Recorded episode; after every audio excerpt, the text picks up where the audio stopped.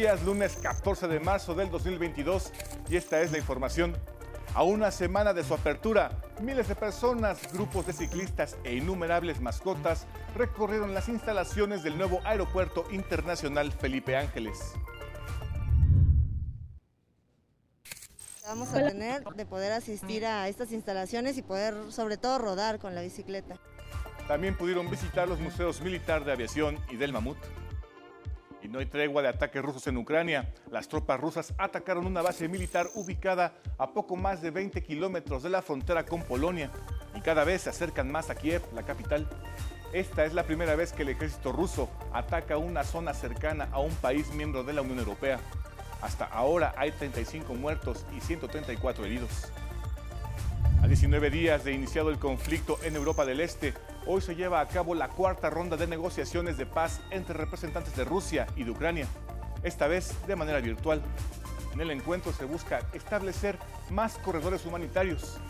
Las autoridades ucranianas dispusieron más trenes para evacuar residentes de varias comunidades hacia Polonia. El Instituto Politécnico Nacional abrió las, convocatorias de ingreso a estudiantes de nivel medio superior y superior en las modalidades no escolarizada y mixta mediante el sistema polivirtual.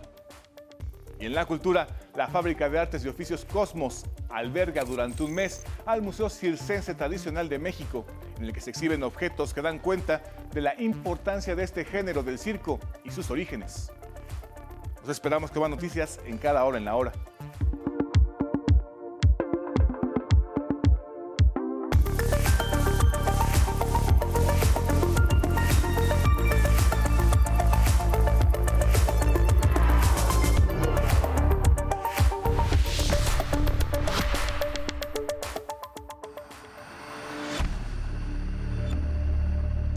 Fuerza de esta tromba que tocó tierra se puede observar unos metros antes de llegar a la playa.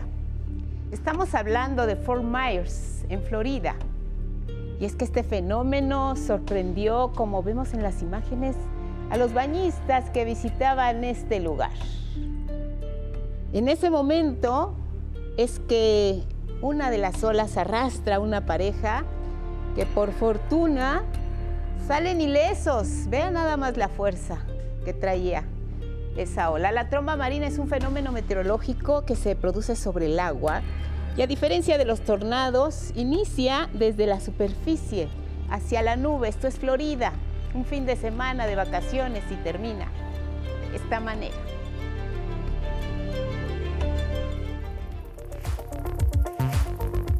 Y con estas imágenes que son noticia les damos la bienvenida. Buenos días, gracias por iniciar juntos la semana. A quienes nos ven y nos escuchan a través de la señal del 11 y sus distintas plataformas, como siempre aquí, lo más relevante en nuestra pantalla. ¿Cómo está Ciciel Caneda junto con Jimena Raya? Alternan en la interpretación en lengua de señas mexicana y ya lo saben, los acompañamos siempre a donde ustedes vayan en nuestras redes sociales, Spotify, Twitter, Instagram y la página de 11noticias.digital. Elvira Angélica Rivera, buenos días. Guadalupe, muy buenos días. Lunes 14 de marzo, les recordamos, nos pueden seguir a través de Radio IPN en el 95.7 de FM. También muy buenos días a todos los que nos escuchan y nos ven a través de Jalisco TV del Sistema Jalisciense de Radio y Televisión. Estamos en Radio Universidad Veracruzana a través del 90.5 de FM y le invitamos a que nos comparta su opinión y comentarios con el hashtag 11 Noticias. Vamos a iniciar con los detalles. A principios del siglo XX, en el oriente de la Ciudad de México, un aeroplano Boazán con sus escasos 60 caballos de fuerza y piezas de madera y tela despegó tímidamente en los antiguos llanos de la ahora colonia Balbuena. Cientos de personas atestiguaron este hecho, muchas de ellas lo hicieron en bicicleta y así festejaron uno de los inicios de la aviación mexicana. Hoy la historia toma otro tinte, miles de familias, niños y parejas este domingo se dieron cita para rodar también en bicicleta en lo que pronto será la terminal aérea más nueva y moderna de nuestro país. Ahí estuvo mi compañera Gabriela Jiménez y nos cuenta la historia. Llenos de vida y de sol, familias, grupos de ciclistas e innumerables mascotas arribaron al aeropuerto de Santa Lucía con cubrebocas, casco y mucha ilusión de ver antes que nadie, las nuevas instalaciones del Aeropuerto Internacional Felipe Ángeles. Como nunca se ha visto ni se verá, las pistas de los vuelos internacionales fueron estrenadas con una rodada a pleno rayo del Astro Rey en esta jornada preprimaveral. Está muy interesante porque es de las pocas oportunidades que vamos a tener de poder asistir a estas instalaciones y poder sobre todo rodar con la bicicleta. Pocas veces se puede hacer estas, estas actividades, ¿no? De poder andar en la bicicleta en un, en un aeropuerto y, y pues con mascotas, con amigos, todo, pues está genial. A las 9 de la mañana en punto, buena parte de los coloridos visitantes llegaron en sus automóviles. Vimos la, una notificación de las noticias del teléfono y salimos temprano para, este, para venir por acá. Otros, como Raimundo, pedalearon 60 maratónicos kilómetros desde Iztapalapa hasta Santa Lucía. La emoción de ser uno de los primeros en pisar esta terminal aérea y la compañía de su perrita le ayudaron a resistir los 27 grados de calor del mediodía. Ya, ya me está cansando un poco ya para llegar, pero bueno, ya con la, la, emoción de estar por aquí rodando con, con la gente y conocer este lugar, ¿no? Y poder compartir aquí esta, esta experiencia, entonces como que me dio energía. Llegó la hora. Con las cumbias de Los Ángeles Azules en la entrada principal de estas instalaciones, arrancó el recorrido de 24 kilómetros. No importaba si iban a pie o sobre ruedas, todos disfrutaron de la ruta que se extendió hasta el último rincón. Además de visitar los museos militar de aviación y del mamut, familias y amigos se pasearon, fotografiaron y asomaron en los hangares de los aviones, salas de espera, filtros de acceso, pero sin duda la favorita es la fuente que reproduce palmo a palmo el calendario azteca para Melissa, la difusión de nuestras raíces es la aportación más importante del nuevo aeropuerto. Que hay muchas, este, muchas representaciones ahorita, pues como este, el de la fuente, el de las pirámides, y pues así atrae el turismo a México y pues hace que, que nuestro país pues crezca. Está muy bonito eso, ¿no? Nos refleja como mexicanos que somos. La edad era lo de menos. Todos se divirtieron como niños. Chicos y grandes experimentaron como unos profesionales el aterrizaje en paracaídas, comandaron tanques de guerra y hasta aprendieron, como no, tácticas de adiestramiento militar. Que me gusta mucho estar aquí y que me voy a subir a los tanques y esas cosas. Después de este primer vistazo, ya hay quien piensa en su próximo viaje. La verdad es que está pues accesible, está cerca y este, pues digo, la, la comodidad y, y pues lo, lo, lo, cerca que está el aeropuerto, pues sí facilita mucho. Estoy impresionado pues por el tamaño, ¿no? Está, eso está grandísimo, está gigantesco. Con imágenes de Alan Chincoya y Arturo García, 11 Noticias, Gabriela Jiménez.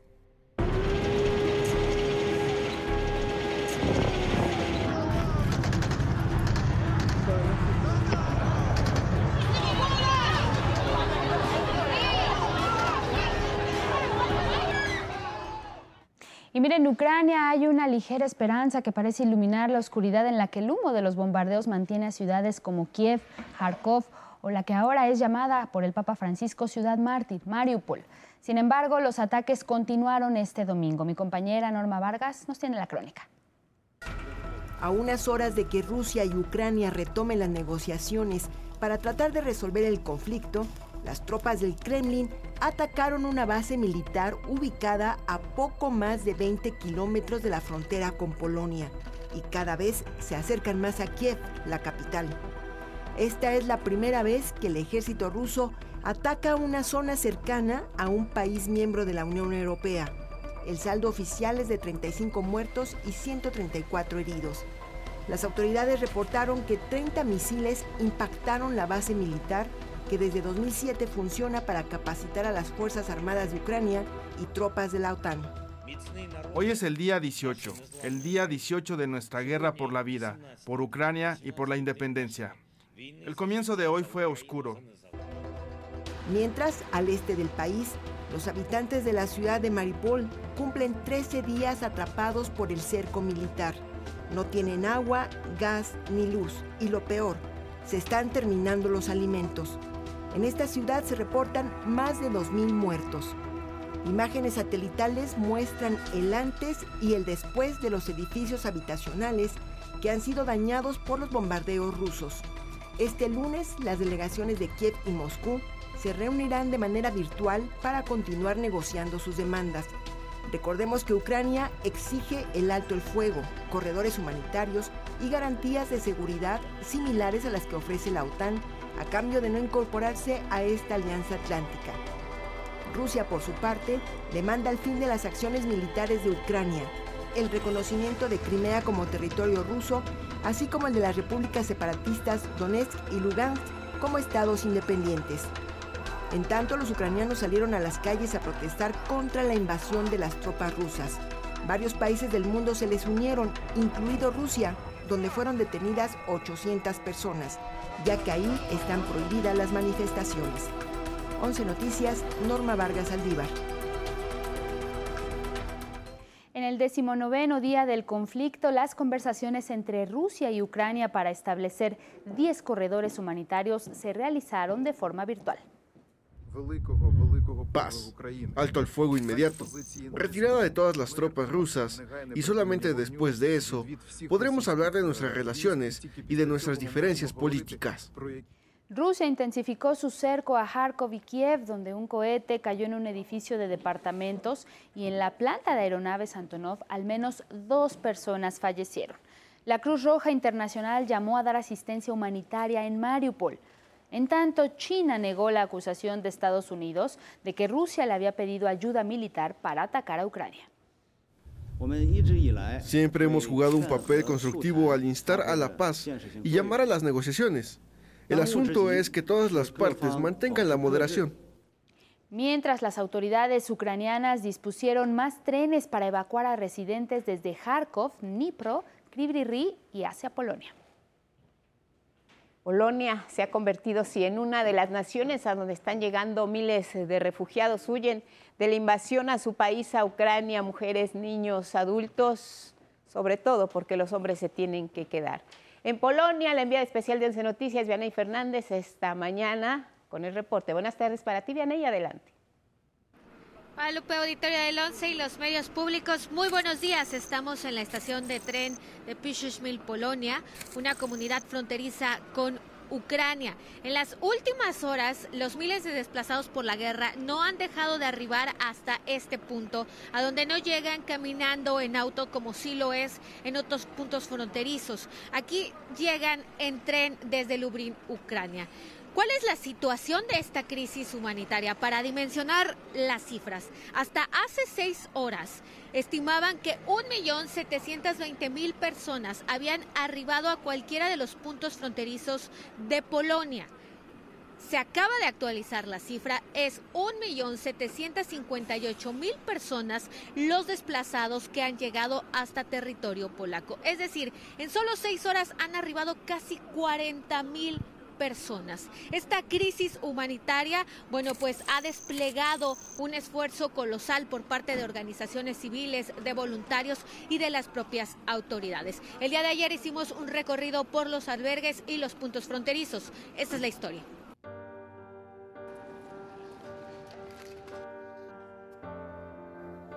Bombe.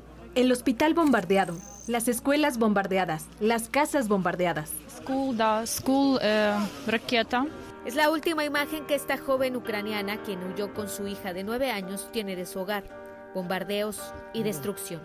Y esta es la imagen que se repite una y otra vez en Przyszmil, la ciudad polaca que en los últimos días se ha convertido en la zona cero del éxodo ucraniano por la guerra que se libra del otro lado del cruce fronterizo. Las autoridades señalan que en dos semanas de conflicto, 1.720.000 desplazados han llegado a Polonia. El 60% del universo total del éxodo por este conflicto bélico ha cruzado por tres puntos fronterizos, Médica, Hebrén y Dorohovsk. Hay días que no paramos siempre. Eh, después los refugiados salen y acalman un poquito y después vienen más bus eh, y llegan muchos más. Los ataques de las tropas rusas al oeste de Ucrania han disparado el número de refugiados en Polonia. En Przyszmil se habilitó como albergues un centro comercial y una bodega. Pero ante tal crisis, las muestras de solidaridad han cambiado. Ya no es suficiente con proporcionar comida o cobijas. Miguel, un médico de República Checa, espera en el cruce fronterizo de Médica a Karina, una mujer a la que nunca ha visto. Waiting for uh, one woman with her daughter. Uh, Estoy esperando a una médico que contacté por Facebook. Mi plan es llevarla a la República Checa y ofrecerle lugar en mi casa. up them to Czech Republic. Uh, Él, junto con su pareja, están a punto de adoptar una familia.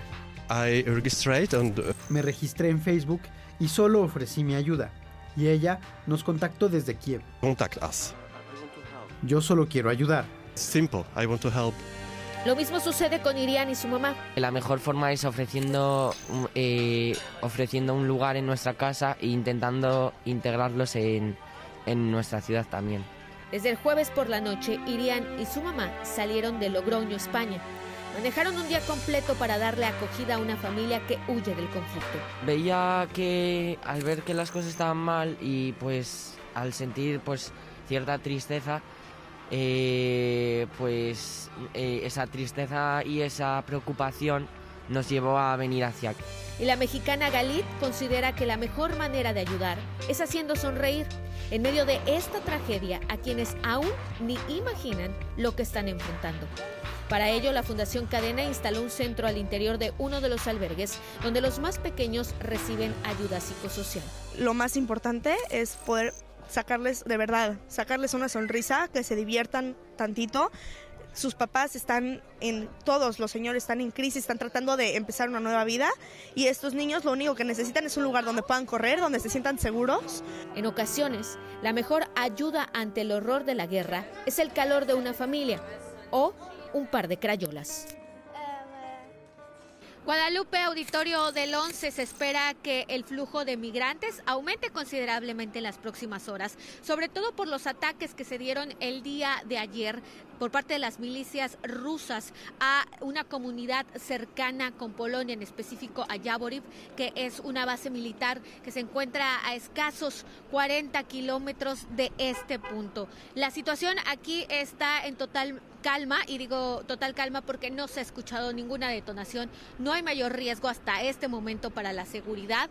Lo que sí es que en el pueblo de Burdovitz, un pueblito que se encuentra a solo 5 kilómetros, sí se escucharon las detonaciones, por lo cual evidentemente la gente entró en pánico. Esto es en Polonia.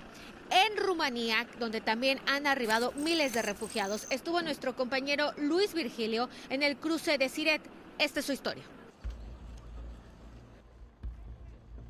Día 18 de la invasión de Rusia a Ucrania y el éxodo de las familias se intensifica. El equipo de 11 Noticias llegó hasta Siret, al norte de Rumanía, en la frontera con Ucrania, una ciudad que hasta antes del conflicto tenía poco más de 9.000 habitantes, pero hoy alberga a miles y miles de refugiados ucranianos y extranjeros. Siret es ahora uno de los principales puntos de cruce para quienes huyen del conflicto. Yuri y su familia están entre los desplazados que ya se cuentan por millones.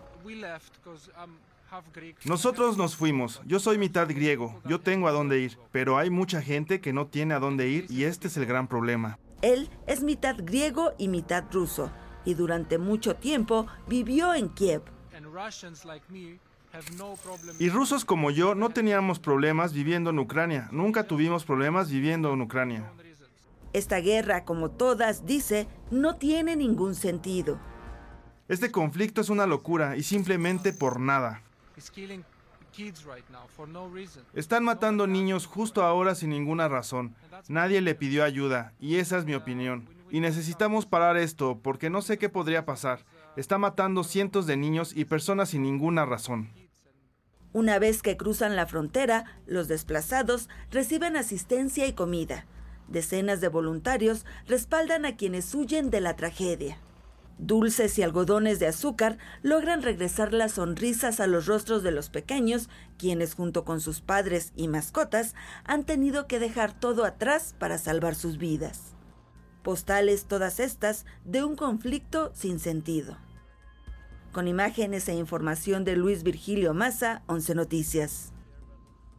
Guadalupe, auditorio del 11, nosotros continuaremos reportando desde este punto fronterizo sobre la crisis humanitaria que es considerada ya la más grande después de la Segunda Guerra Mundial y evidentemente ante la expectativa de los ataques, el aumento de los ataques por parte de Rusia en la zona fronteriza con Polonia. Mi reporte con imágenes de mi compañero Miguel Ángel Vázquez. Muy buenos días. Gracias, Diana, y buenas tardes. Para ti, tenemos más información.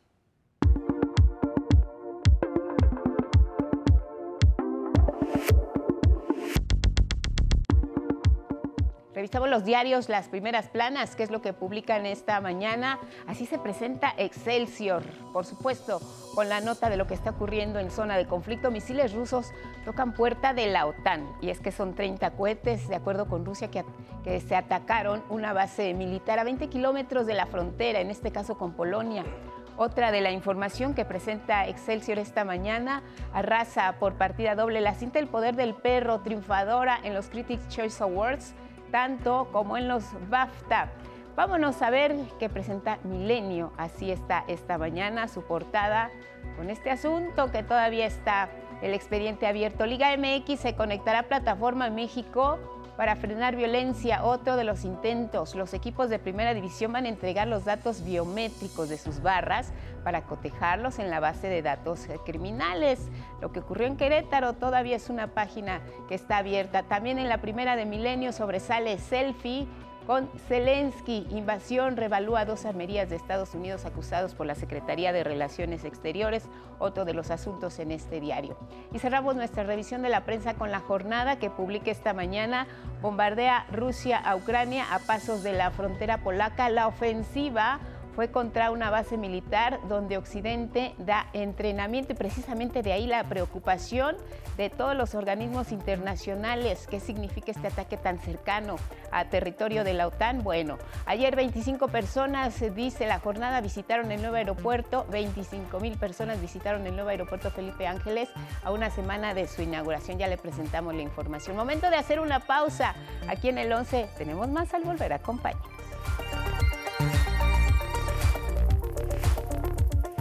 6 con 30 en la hora del centro, los deportes. Gabriel Sainz, bienvenido, buenos días. Guadalupe, muy buenos días. Vamos a la información deportiva. Comenzamos con los deportes y el balompié mexicano. Este fin de semana, dentro de la Liga MX, se realizó una edición más del Clásico Nacional. Sin embargo, dejó mucho que desear, pues ninguna red se movió. Las Chivas, con un jugador más, no pudieron vencer a un América que no logra volar en este torneo. En redes sociales, los aficionados mostraron su molestia y los memes no se hicieron esperar destacando lo aburrido del encuentro. En más resultados de este domingo, Pachuca apaga el infierno al vencer en la cancha del Nemesio 10 tres goles a cero al Toluca y se coloca como líder con 22 puntos. Por su parte, con gol de último momento, el Atlético San Luis le arrebató los tres puntos al Puebla. El marcador terminó 2 por 1. Y Santos no tuvo piedad al desaparecer en el terreno de juego a los Cholos de Tijuana con un marcador de 4 a 0. Y con este marcador, los de la comarca se colocan en la posición número 11 de la tabla. Hablemos ahora de los futbolistas mexicanos en el extranjero. En Inglaterra, Raúl Jiménez fue titular con los Wolves, que suban su segundo triunfo al hilo al vencer por la mínima al Everton, equipo que se tambalea en el torneo con su cuarta derrota consecutiva. En España, el mexicano Jesús Tecatito Corona fue pieza clave en la igualada de uno por uno de Sevilla ante el Rayo Vallecano gracias a que asistió a Tomás Doneni para que marcara el empate. Por su parte, Héctor Herrera también fue titular en la victoria del Atlético de Madrid 2 por 1 ante el Cádiz.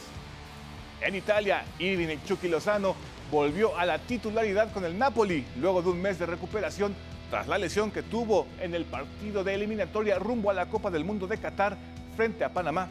Lozano jugó 63 minutos en la victoria de dos goles por uno del Napoli ante el Gelas Verona.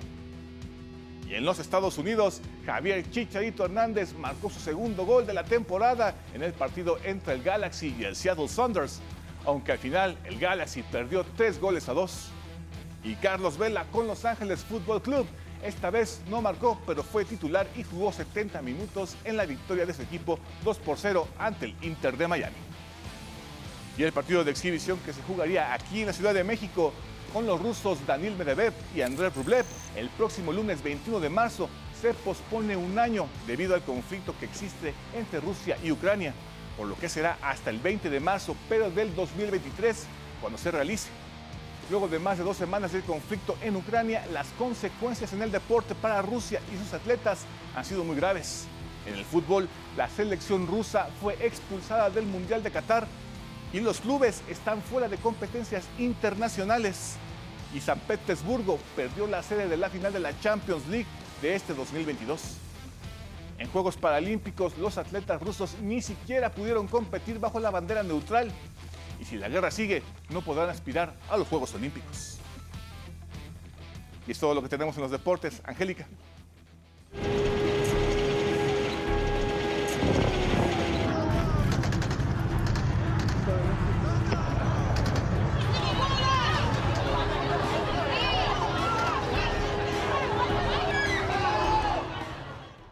Vamos a retomar la información de lo que está ocurriendo allá en Europa del Este. Una buena noticia, más mexicanos se siguen sumando a los cerca de 60 compatriotas y sus familias que ya abandonaron Ucrania y que el próximo martes subirán al avión de la Fuerza Aérea Mexicana para retornar a nuestro país. Todo dentro del segundo operativo de rescate que el gobierno mexicano dispuso para que los paisanos que así lo deseen regresen a casa. Este, señor presidente, le quiero agradecer este, toda la ayuda de gobierno, tanto los embajadores, los cancilleres nos han tratado tan humanamente. Nosotros venimos de Kharkov, literalmente eh, corriendo de las bombas, literal, literal, y nos han tratado con tanta humanidad y con tanto cariño y agradecemos tanto, tanto la ayuda que no tengo con qué este, agradecerle eternamente haber salvado a mi familia. Yo sé que nosotros pues somos gente normal, no somos gente famosa ni mucho menos, pero por eso eh, es mucho más grande el agradecimiento que tenemos. Por cierto, Oscar Girón, otro paisano, está recibiendo ayuda a través de la Embajada Mexicana en Ucrania para que él y su familia salgan de Bielorrusia y puedan abordar también esta aeronave. ¿Cuántos en total ahora en este siguiente vuelo regresarán a nuestro país? ¿Cuántos compatriotas que se han desplazado desde la zona de conflicto como han podido, incluso enfrentando situaciones difíciles y peligrosas? Muchos ya están en Rumanía, los espera este segundo avión de la Fuerza Aérea Mexicana, se espera que regresen el próximo martes. La historia. Llegó a Rumanía la segunda misión de rescate de la Fuerza Aérea Aproximadamente 60 mexicanos y sus familias que fueron evacuados de la zona de conflicto por la invasión rusa a Ucrania regresarán a nuestro país el próximo martes, informó la embajadora de México en Kiev, Olga García Guillén en conferencia de prensa, indicó que a través de las redes sociales se tiene contacto con todos los compatriotas que se encuentran en Ucrania y dijo que alrededor de 30 de ellos, mujeres en su mayoría, han decidido quedarse para respaldar a sus familiares, muchos en el frente bélico. Los que se están quedando es por razones personales. La mayoría es porque las esposas no quieren dejar a sus, a sus esposos por el tema del reclutamiento militar, pero ahorita el criterio ha sido cónyuges, eh, hijos y mexicanos, que son los que están, este, los que nos prueban obviamente que tienen una relación eh, con ellas este, o con ellos, hijos que tienen. Entonces, todo eso está haciendo posible esta lista para, para poder este, eh, llevar el martes a, a México. Agregó que se han realizado cuatro operativos en autobuses y camionetas desde diferentes puntos de Ucrania para llevar a nuestros paisanos a Bucarest, capital rumana, desde donde partirá el segundo avión enviado por la Fuerza Aérea Mexicana para traerlos de vuelta a casa.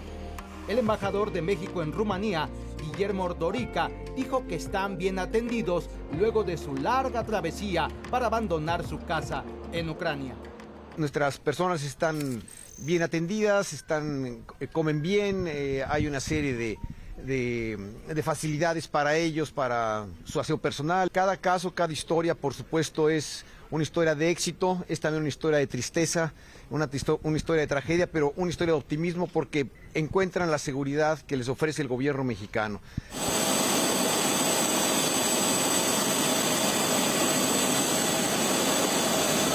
En este segundo vuelo enviado a Bucarest, para repatriar a los mexicanos que salen de la zona de conflicto, llegó también ayuda humanitaria.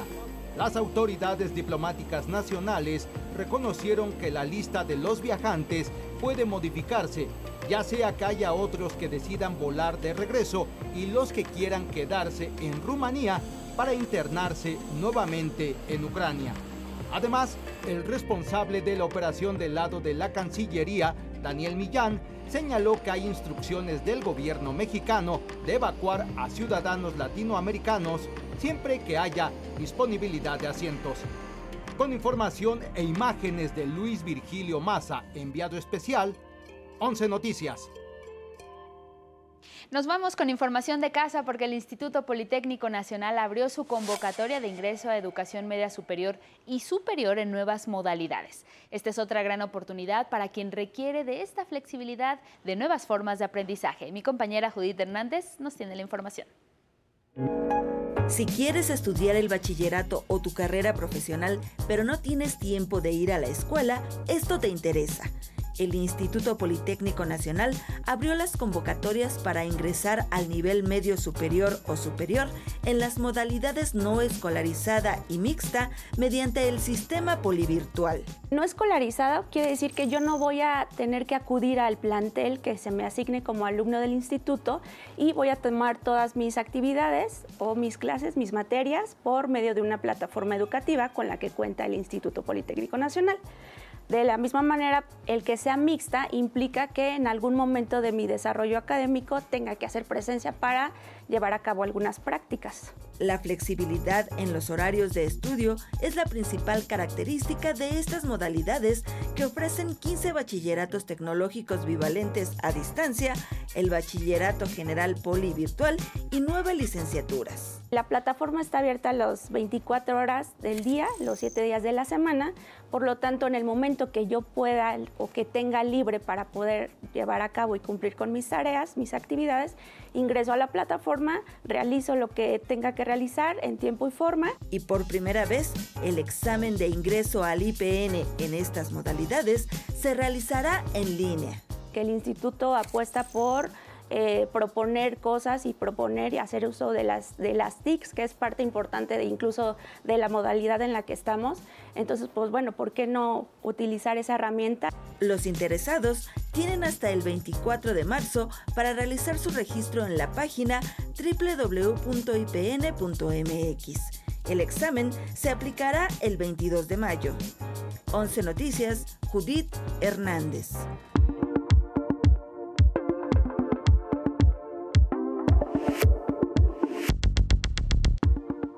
Buenos días, buen inicio de semana. Una nueva especie de tortuga gigante fue descrita en la isla de San Cristóbal, en Galápagos, en Ecuador. Y eso tras realizar numerosos análisis de ADN de huesos y de caparazones de tortugas vivas de esta región, especialistas del Parque Nacional de Islas Galápagos pudieron determinar que se trata de una nueva especie de quelonio que no había sido descrita por la ciencia. Este hallazgo para Galápagos significa la constante variabilidad genética que hemos tenido en nuestras especies. Hemos considerado siempre la especie de tortuga gigante de San Cristóbal como una especie única, Chelonoidis chatamensis. Sin embargo, el estudio de ADN nos demuestra hoy que esta especie no corresponde a Chelonoidis chatamensis, corresponde a un linaje nuevo que será descrito posteriormente por la ciencia. La isla de San Cristóbal tiene una extensión de 557 kilómetros cuadrados. Los investigadores creen que hace millones de años pudo haber estado dividida en dos por el mar y en cada una de estas partes pudo haberse desarrollado una especie distinta de tortuga gigante. Una vez que el nivel del agua bajó, las dos islas se fusionaron y las poblaciones de tortugas convivieron juntas. De acuerdo con los científicos, originalmente en el archipiélago de Islas Galápagos existieron 15 especies de tortugas gigantes, tres de ellas extintas ya. Científicos del Instituto Salk de Estados Unidos, de, Estudios Biológicos en Estados Unidos, lograron revertir el proceso de envejecimiento en ratones adultos y también ratones de edad avanzada. Los investigadores añadieron una mezcla de cuatro moléculas conocidas como factores Yamanaka en células de los roedores para luego reprogramarlas y restablecerlas a estadios más juveniles. Los especialistas aseguraron que así pudieron restaurar la salud de tejidos y también del organismo en general de los ratones adultos, mejorando su función y también la capacidad de recuperación de enfermedades. Estos hallazgos podrían utilizarse en un futuro en humanos, contrarrestando enfermedades crónico-degenerativas. Bueno, importantes avances. Ya habían hecho un estudio anterior con ratones, también con roedores, eh, que tenían una enfermedad que los hacía, bueno, propensos a envejecer de manera acelerada. Sin embargo, este nuevo hallazgo, bueno, pues abre nuevas posibilidades justamente para la regeneración de tejidos. Y bueno, como se presentaba este, este estudio, un estudio sobre eh, cómo podemos eh, revertir el envejecimiento en los próximos, en los próximos años. Más información hoy, hoy es el día 14 del mes 3. O sea, 3, el día 14. El día pi, 3.14. Pi es el número de veces que cabe el diámetro de un círculo en su circunferencia. Y bueno, también algo importante en este 14 de marzo es el día en el que nació Albert Einstein. Y también en el 2018, el día en el que el físico Stephen Hawking, bueno, pues murió efeméride de este 3.14, el día de Pi. La información.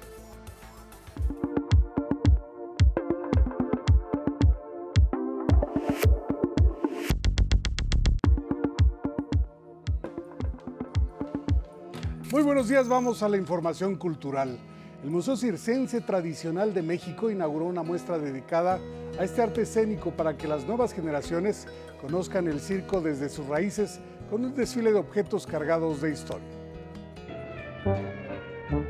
Donde hace décadas hubo un cine, el arte circense expuso la destreza que exige el malabarismo.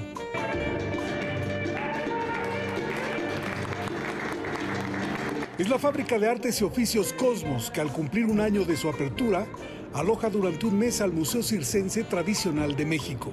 Aquí van a ver desde un circo, este, una maqueta escala del circo hasta todo lo, un periódico de 100 años que tenemos aquí, una propaganda de circo. Remembranza de la actividad circense en México que se debe al coleccionista Axel Vega Castillo.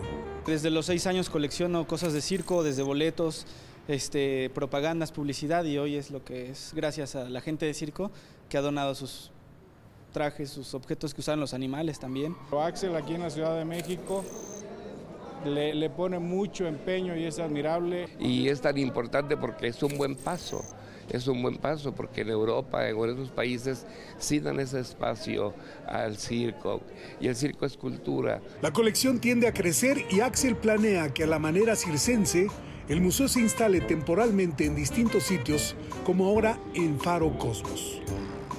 11 Noticias, Miguel de la Cruz. Bueno, y la exposición Érase, las artistas plásticas contemporáneas Mercedes Gertz y Karen Mariscal exponen la identidad femenina y lo que representa. Aquí la historia con Mauricio Romo. Hace cuatro años, en el camino se cruzaron las artistas plásticas Mercedes Gertz y Carmen Mariscal. Encontraron vicios que se repiten infinitamente en los cuentos de hadas y eso las hizo sumar esfuerzos. Lo interesante es que cuando pones a mujeres en una búsqueda, y sobre todo en, búsquedas de temas que pueden llegar a ser incómodos o, este, o, que nos pueden llegar a dar miedo, la exploración de un artista puede llegar a ser muy solitaria, pero se necesita mucho el diálogo. Érase es el nombre de la muestra que reúne atuendos, fotografías y mandalas que cuestionan la narrativa impuesta en los estereotipos femeninos. Es como un ciclo que se abre y que se cierra y que se repite eternamente y habla de, de mitos, de arquetipos y, y también de, la vestimenta y de cómo los vestidos y lo que habitamos nos habita a nosotros, nos condiciona. Exploraciones que atraen miradas inquietas. Que tienen mucho que decir sobre la mujer, sobre nuestra memoria, sobre nuestro inconsciente. He visto los suéteres de poder y eh, se me hizo magnífico. Es una, es una, gran, una gran idea algo muy sencillo pero muy significativo. Hasta el 9 de abril, instalada en la celda contemporánea del claustro de Sor Juana, espacio que desde el subsuelo abre el diálogo con una tercera participante, que rompió paradigmas hace 400 años, Sor Juana Inés de la Cruz. 11 Noticias, Mauricio Romo.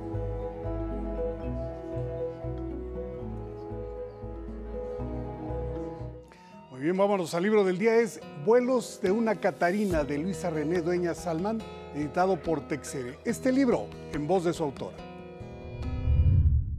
Es un libro que busca eh, motivar a los jóvenes a tener sueños a partir de eh, testimonios de algunas experiencias que he tenido en mi vida y como puntos claves para lograrlo. Hago una metáfora de mi vida con la vida de las Catarinas, ¿sí? Y entonces se muestran características de las Catarinas y voy tomando distintos fragmentos de mi vida. Casi todos tenemos la idea de la Catarina roja con siete puntos negros. La realidad es que hay más de bueno, la bibliografía habla de 3.000 a 6.000 diferentes especies de catarina en todo el mundo, en donde es uno de los insectos más benéficos para, la, para, el, para el globo terrestre. Y estudiando las catarinas eh, voy reconociendo eh, sus características y sus beneficios al ser humano y cada, eh, voy tomando alguna característica de las catarinas para contar algún momento, alguna experiencia, alguna etapa de mi vida. Pero ahí el libro del día y leo con el 11. Llevamos a cabo la sala de lectura con Guillermo Arriaga acerca de su libro Retorno 201 editado por Alfaguara. Aquí el aspecto de la sala, ahí está Guillermo Arriaga. Eh, al momento van alrededor de 3.800 reproducciones y más de 9.000 personas alcanzadas en la red. Está disponible el espacio para ver la sala completa.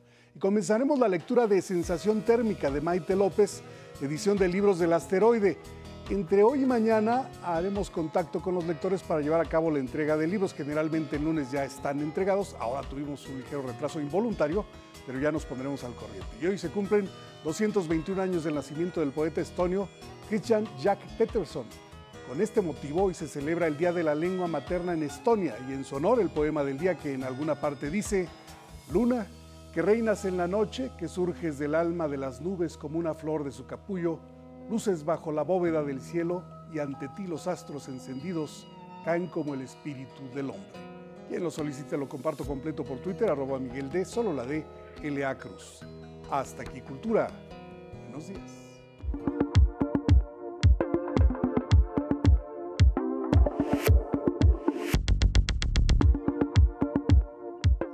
Gracias, Miguel de la Cruz. Momento de conversar con Lorenzo Lazo, analista de asuntos internacionales.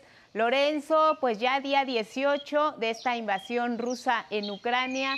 ¿Qué nos comentas? Y también nos vas a platicar acerca de los resultados preliminares de las elecciones allá en Colombia. Te saludo. Buenos días, Lorenzo.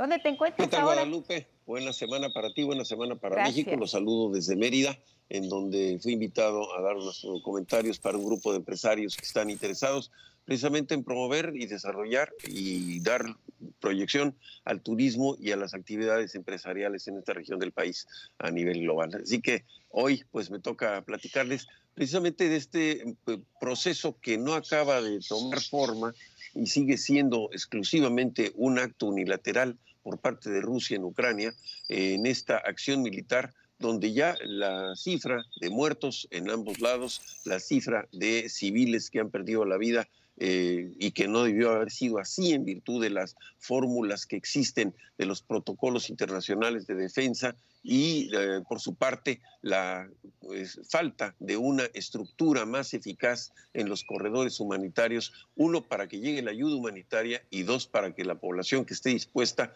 y que le urja retirarse de la zona de conflicto lo pueda hacer.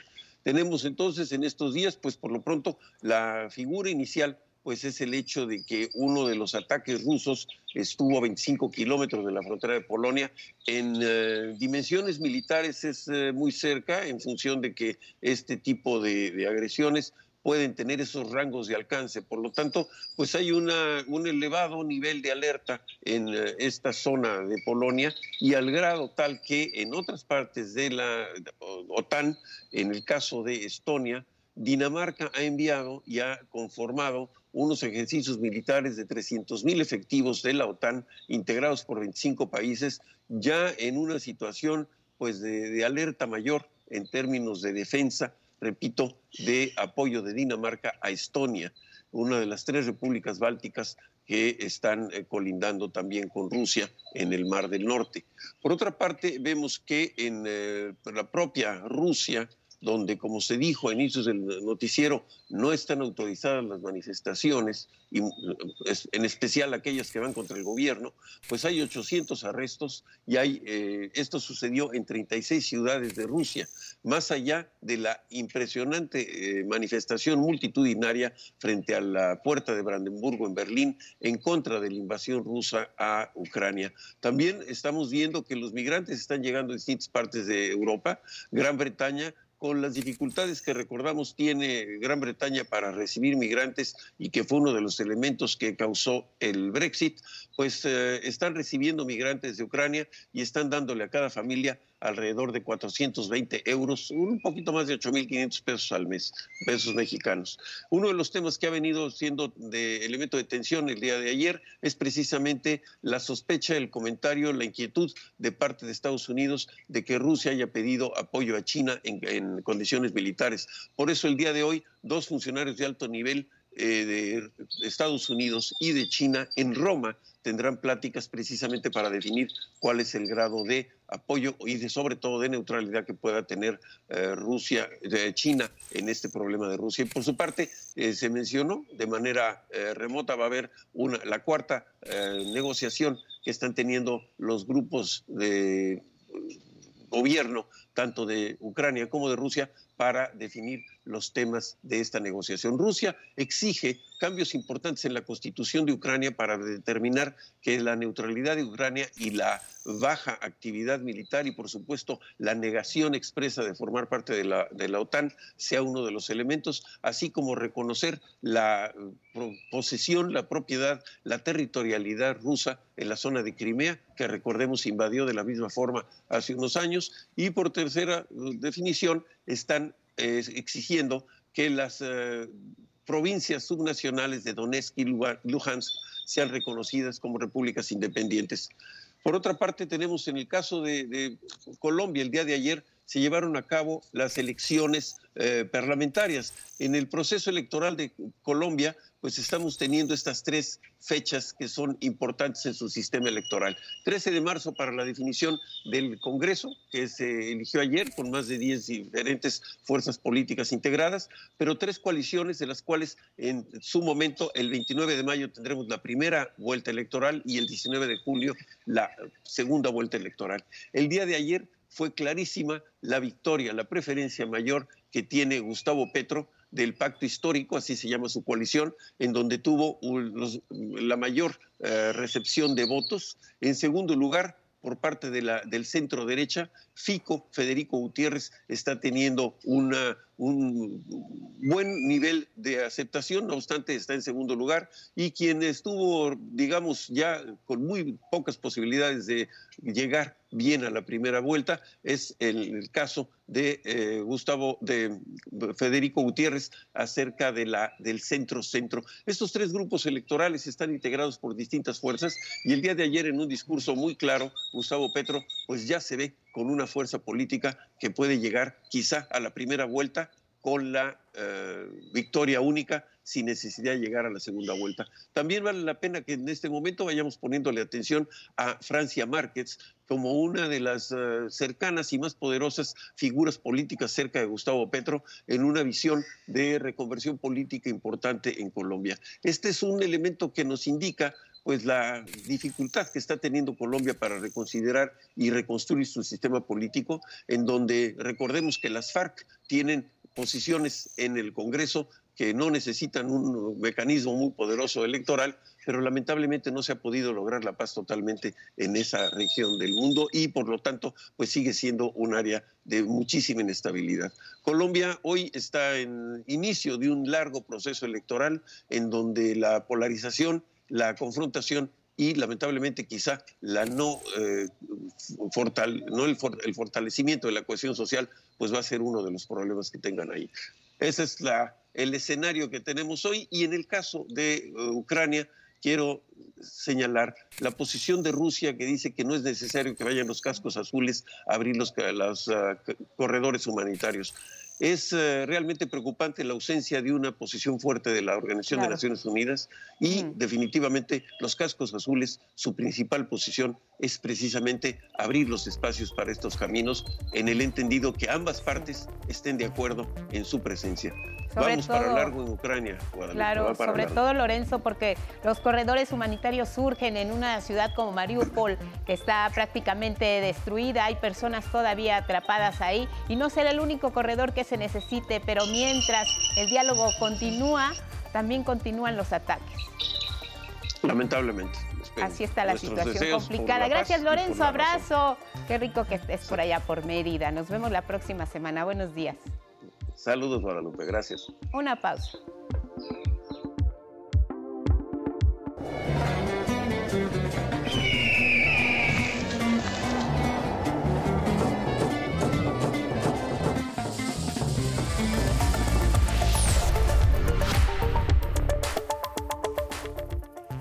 Más información en cada hora en la hora. Este domingo miles de mexicanos dieron un paseo en bicicleta, patines, coche o autobuses para conocer y recorrer las instalaciones del nuevo aeropuerto internacional Felipe Ángeles, ubicado en el Estado de México. Chicos y grandes también pudieron conocer los museos militar de aviación y del mamut. Destacaron que la difusión de nuestras raíces es la aportación más importante de la nueva terminal aérea. Ucrania sigue siendo bombardeada por la fuerza rusa. Fue atacada una base militar ubicada a poco más de 20 kilómetros de la frontera con Polonia y cada vez se acercan más a Kiev, la capital de Ucrania. Esta es la primera vez que el ejército ruso ataca una zona cercana a un país miembro de la Unión Europea. Hay 35 personas fallecidas y 134 heridos. Las autoridades de Ucrania lamentan el hecho. Más mexicanos se siguen sumando a los cerca de 60 compatriotas y sus familias que ya abandonaron Ucrania. Mañana abordarán el avión de la Fuerza Aérea Mexicana para retornar a México. El Instituto Politécnico Nacional abrió las convocatorias para el ingreso de estudiantes en las modalidades no escolarizada y mixta mediante el sistema polivirtual. Y en la cultura, la exhibición Érase de las artistas plásticas contemporáneas Mercedes Gertz y Carmen Mariscal expone la identidad femenina y con ella busca adentrarse al mundo de la mujer desde una perspectiva distinta. Y es todo en cada hora en la hora, pero quédese con nosotros, tenemos más información.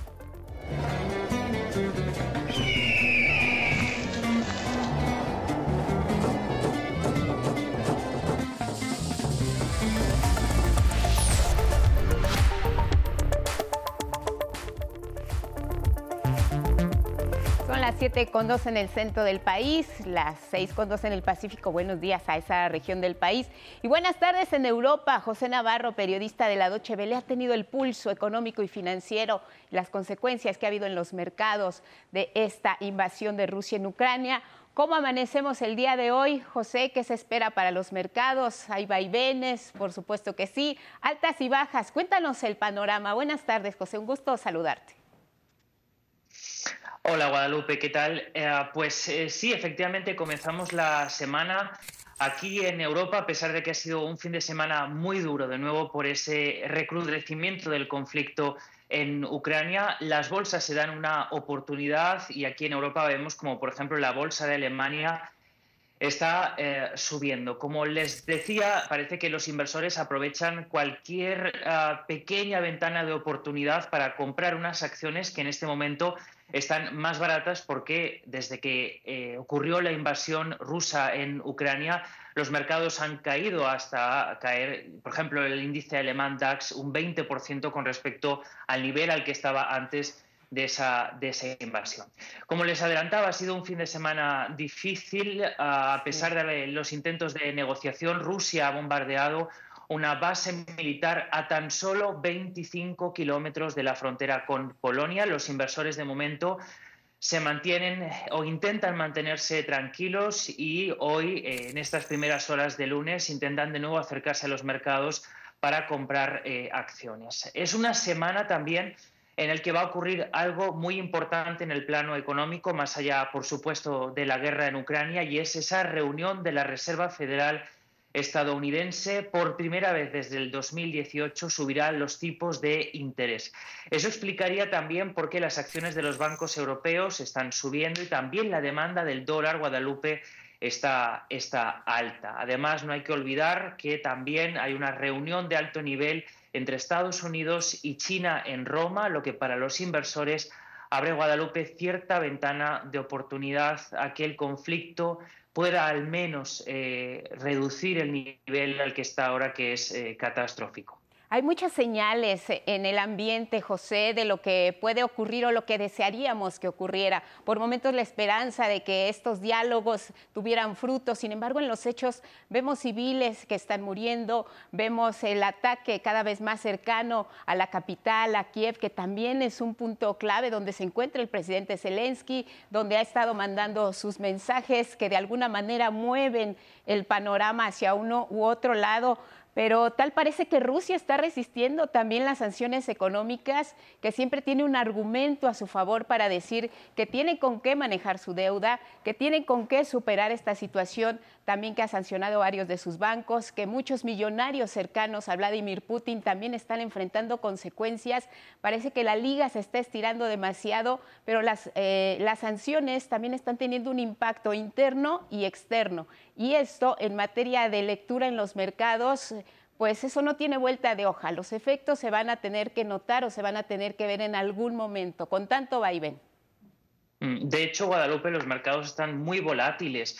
A pesar de que hoy, por ejemplo, vemos las eh, subidas, no podemos tampoco olvidar que estamos en uno de los momentos de mayor volatilidad desde hace incluso, incluso años. Y por lo que tú comentabas, esas sanciones efectivamente están haciendo daño a la economía de, Rusia. Y hoy, por ejemplo, Vladimir Putin ha, digamos, ha dado un paso más en la nacionalización, como ya amenazó la semana pasada, de bienes de empresas extranjeras que están en Rusia. En este caso podrían ser probablemente los aviones que se han quedado atrapados en Rusia, según publicaba este fin de semana The New York Times, en torno a 523 aviones que habían, estaban en alquiler a aerolíneas rusas se encuentran atrapados allí. Esos son en torno a 12 mil millones de dólares que irían directos al Kremlin. Se trataría de un dinero, eso sí, que iría, o unos activos que irían perdiendo valor, pero ahí están los movimientos desesperados del Kremlin para recurrir a cualquier eh, opción y reforzar su posición en esta invasión a Ucrania. ¿Cómo han estado manejando el tema de los energéticos en Europa, José? Porque también es otro asunto que también bloqueando eh, la compra que hace Estados Unidos y otros países a Rusia por parte de gas y también de, crudo, se está viendo que se está también al mismo tiempo teniendo un efecto rebote en otras economías.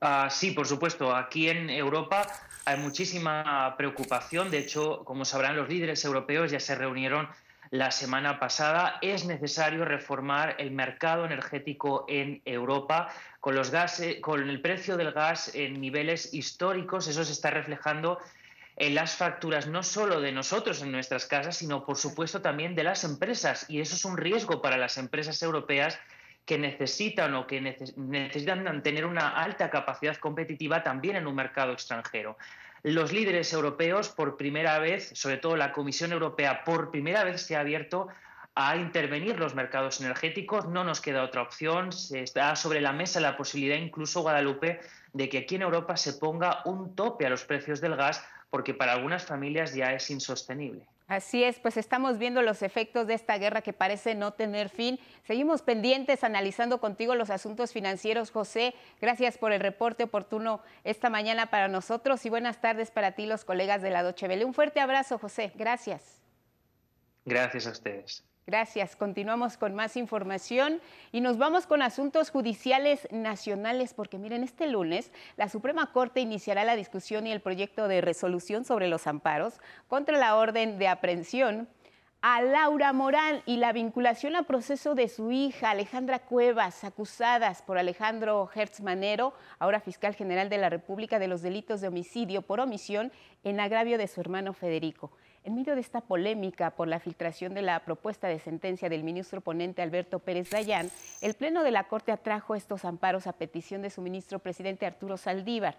Le informaremos desde luego de cómo va evolucionando este tema.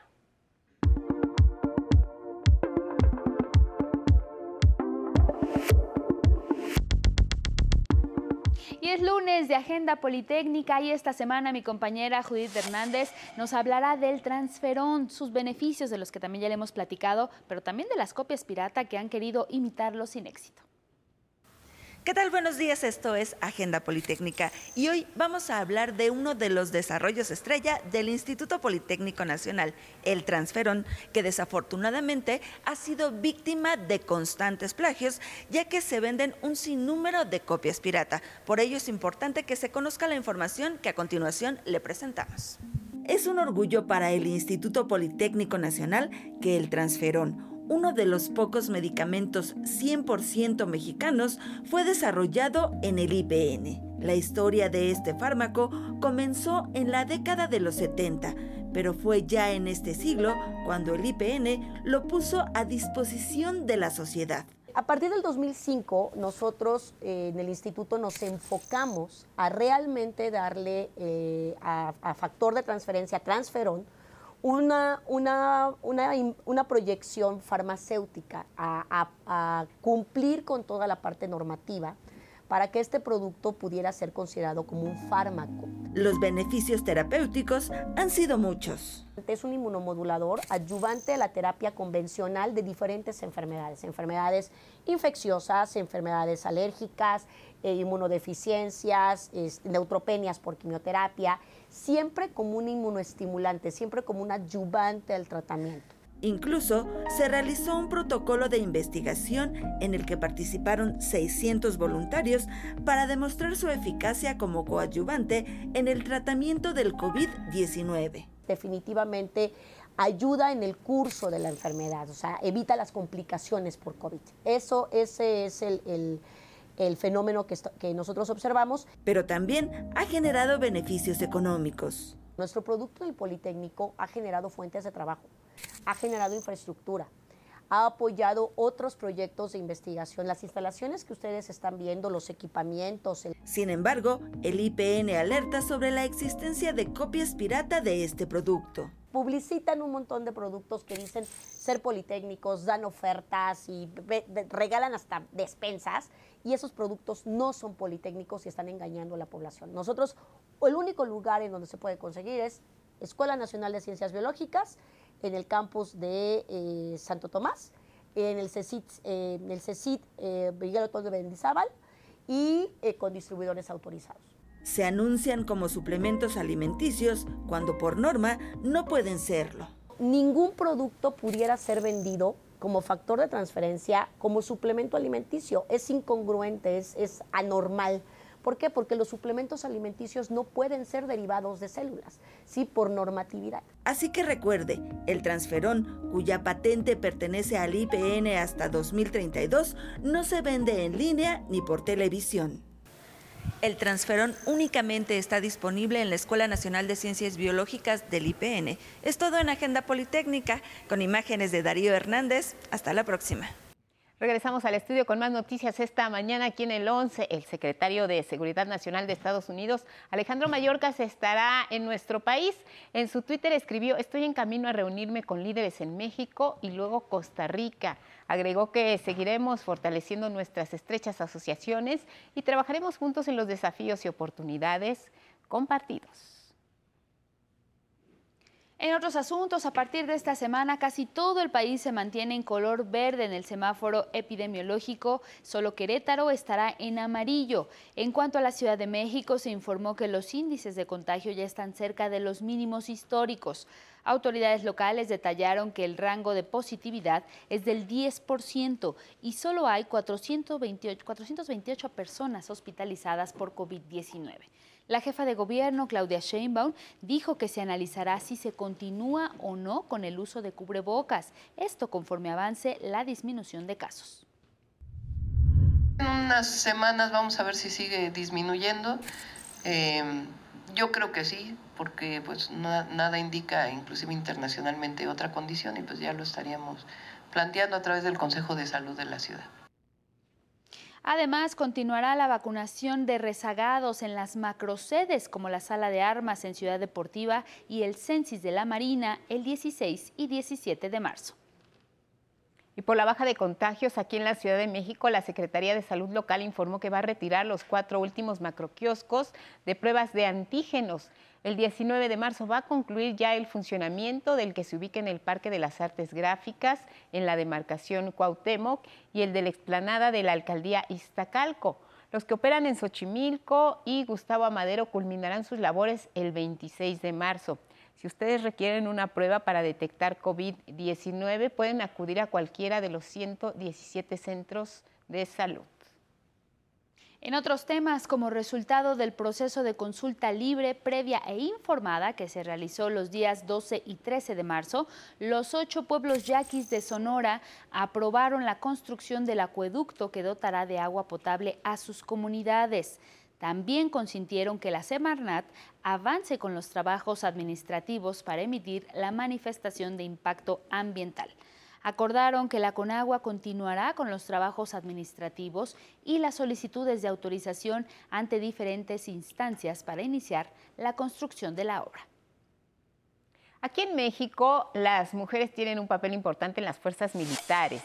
Y como ejemplo está la América Mari Carmen y una infante de Marina quienes se desempeñan de manera profesional en la Marina Armada de México. Mi compañera Karen Ballesteros nos cuenta su historia. Las mujeres se abren paso cada vez más en México y el mundo. Ahora, y por su esfuerzo, se les ve laborar en distintas áreas.